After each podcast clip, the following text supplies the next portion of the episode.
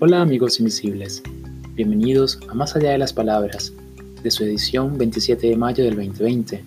Cuando son las 9 de la mañana en Caracas y 3 de la tarde hora española, les deseo un buen día cargado de bendiciones y buena vibra. Hoy hablaremos de autoestima, un tema que gusta mucho y estima a otros, que todos queremos conocer pero solemos confundir. Ahora bien, ¿qué es la autoestima?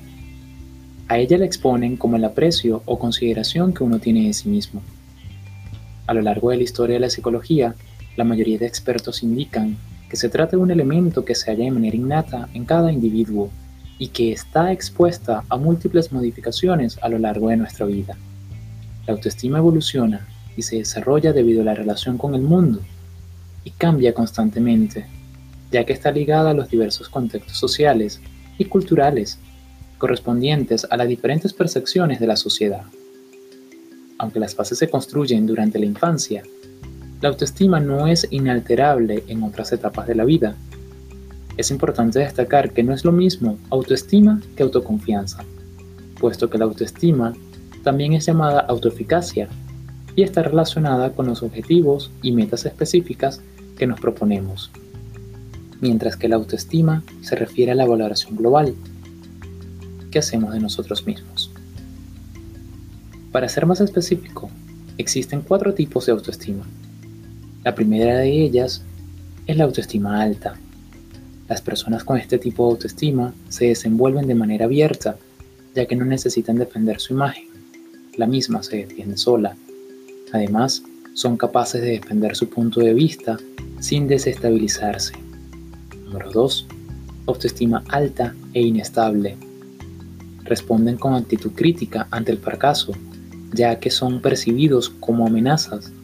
El individuo siempre muestra convicción defensiva hacia su punto de vista, puesto que no acepta otros puntos, ya que siempre tiende a monopolizar su palabra en una discusión, exigiendo preservarla a cualquier precio y apela a una actitud agresiva para promoverla o bien pasiva para protegerla. Número 3 autoestima baja y estable. En los casos en los que hay una autoestima baja y estable, los eventos externos, sean favorables o no, no alteran la autoestima del sujeto, puesto que éste no se esfuerza por promover su imagen y se infravalora. Los individuos con este tipo son indecisos y tienen un gran temor a equivocarse. No defienden su punto de vista, ya que la valoración de sí mismos es negativa creen que no están a la altura.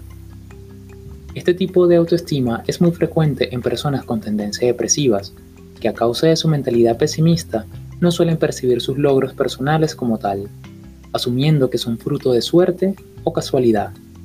Número 4. Autoestima baja e inestable. Estas personas suelen ser sensibles e influenciables por eventos externos. En cuanto se enfrentan a un evento exitoso, su autoestima sube pero en cuanto termina, su nivel de autoestima vuelve a bajar.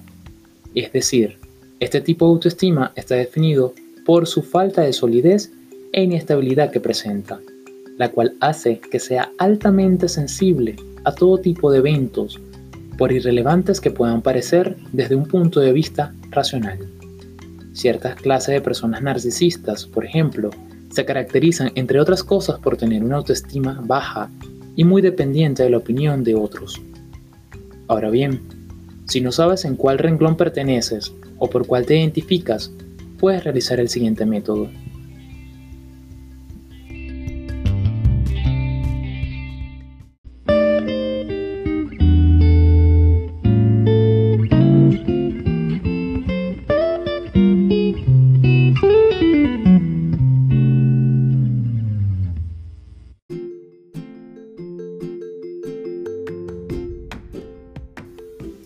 Lista todo lo bueno que tienes y has hecho en tu vida. Eso facilitará tu autoconocimiento. Al final, para quererse, es necesario conocerse. Identifica tus cualidades y no solo tus defectos. Reconoce que los defectos son parte de cualquier persona y siempre puede ser mejorado. Aprende a creer que mereces ser amado o amada por alguien especial. Trata de querer a tu entorno de hacer con frecuencia algo que te haga feliz. Aprende de las experiencias pasadas. Puedes equivocarte, sí, una y otra vez. De vez en cuando, no todo el tiempo. Y eso no es el fin del mundo. Mantén un diálogo interno. Habla contigo, todos los días, todas las noches, con tu reflejo en el espejo. Pregúntate siempre si estás haciendo lo mejor para ti y no dudes en alejar a quien te hace mal. Córtale de raíz. Acepte elogios y cree que las personas realmente te quieren. Cree en la vida y en esperanza. Tú puedes cambiar las ideas negativas de tu mente. Determina qué quieres sentir. No dejes a la emoción controlar tu razón. Siéntete contento. Con ese mundo interior, siéntete feliz contigo mismo, en lugar de depender de factores externos para ser feliz. Sé amable. No te pongas metas inalcanzables. No seas individualista. No tengas miedo. El miedo al dolor apaga la llama de la autoestima. Busca terapia si crees necesario. Tener un profesional ayudándote es importante para encontrar respuestas. La mayoría de las veces no siempre tenemos la razón. Busca conocerte por entero y quererte de verdad. Verás que pasarán muchas cosas en tu vida, pues con la autoestima equilibrada tienes ánimo y ganas de vivir. No tengas miedo de buscar lo que quieres. Peor que sentirse mal es no hacer nada para cambiarlo. Lucha y recuerda que la vida fue hecha para vivirla, para vivirla bien a modo de postdata, cuando no te guste lo que ves dentro de ti, no te conformes, analiza lo que quieres cambiar, entrénate y prepárate para lograrlo. Utiliza tu experiencia e inteligencia siempre para ser mejor persona. No te quejes, actúa. Esta frase es cortesía de la doctora María Jesús Alabar Reyes, psicólogo clínico. Bueno amigos, Gran parte del contenido de hoy es referencia extraída del portal Psicología y Mente del psicólogo, entrenador personal y director de comunicación Jonathan García Allen. Esto es todo por hoy y recuerden que este programa llega a ustedes gracias a Leander Group International y Agenda 360. Leander Group International pueden localizarla en todas sus redes sociales como arroba Leander Group International y Agenda 360 en Facebook como Agenda 360.